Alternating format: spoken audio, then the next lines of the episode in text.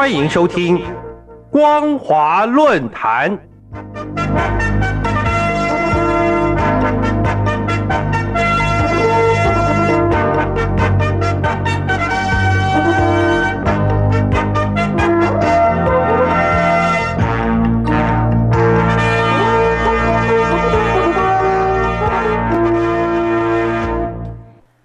各位听众朋友好，欢迎收听光华论坛，我是罗杰。今天的论坛主题是：周庭弃离香港的背后是绝望。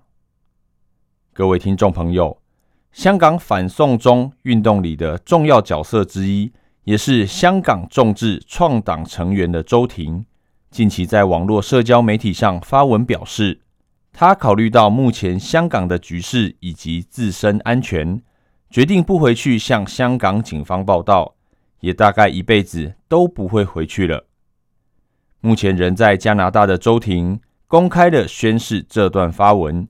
形同是放弃了特区政府的保释安排，选择以留学生的身份流亡海外。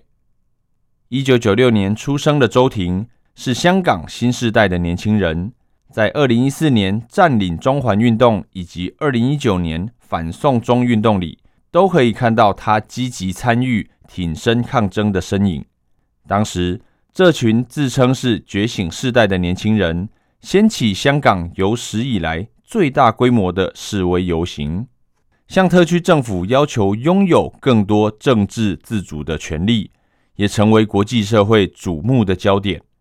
在他们成年踏入社会的时候，香港主权已经由中共接收多年。本来期待在一国两制下维持的进步与繁荣，正逐渐失去，让这群青年不禁对未来感到惶恐，也连带对香港特区政府的作为感到不满。这群香港新时代的年轻人认为，当今香港的各种问题根源在于香港特区政府根本不为香港的民众服务，只会看北京政府的脸色做事。而要保有香港原有的自由和法治，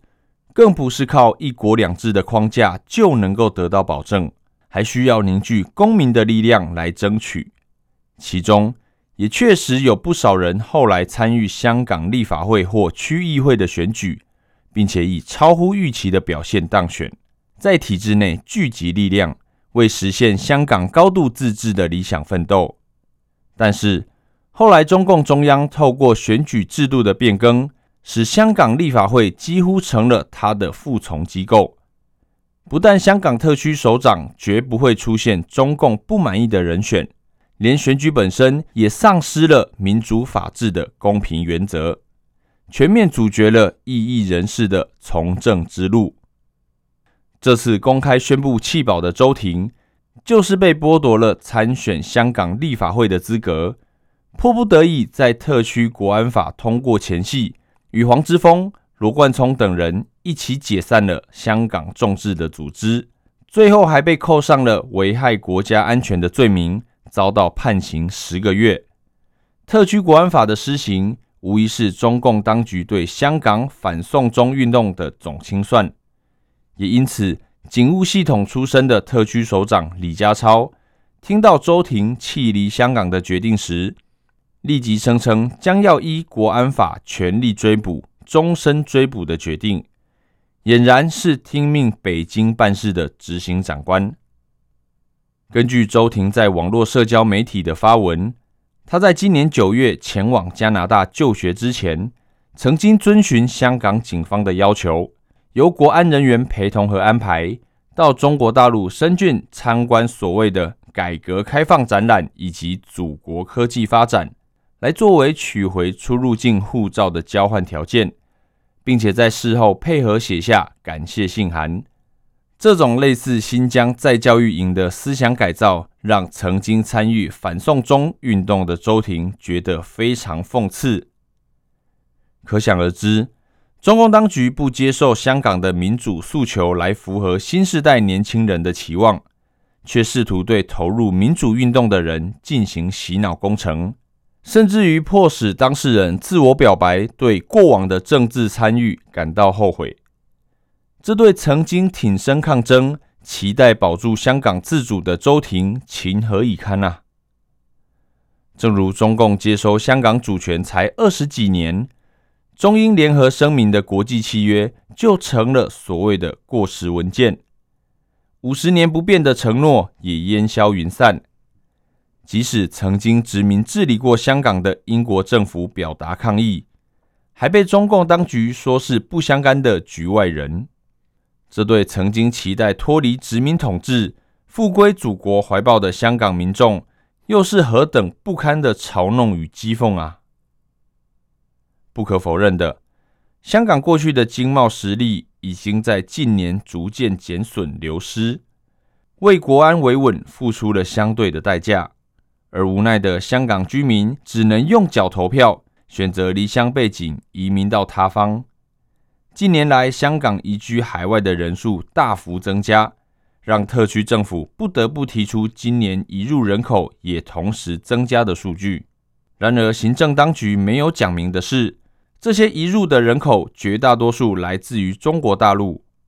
这种消长的明显变化。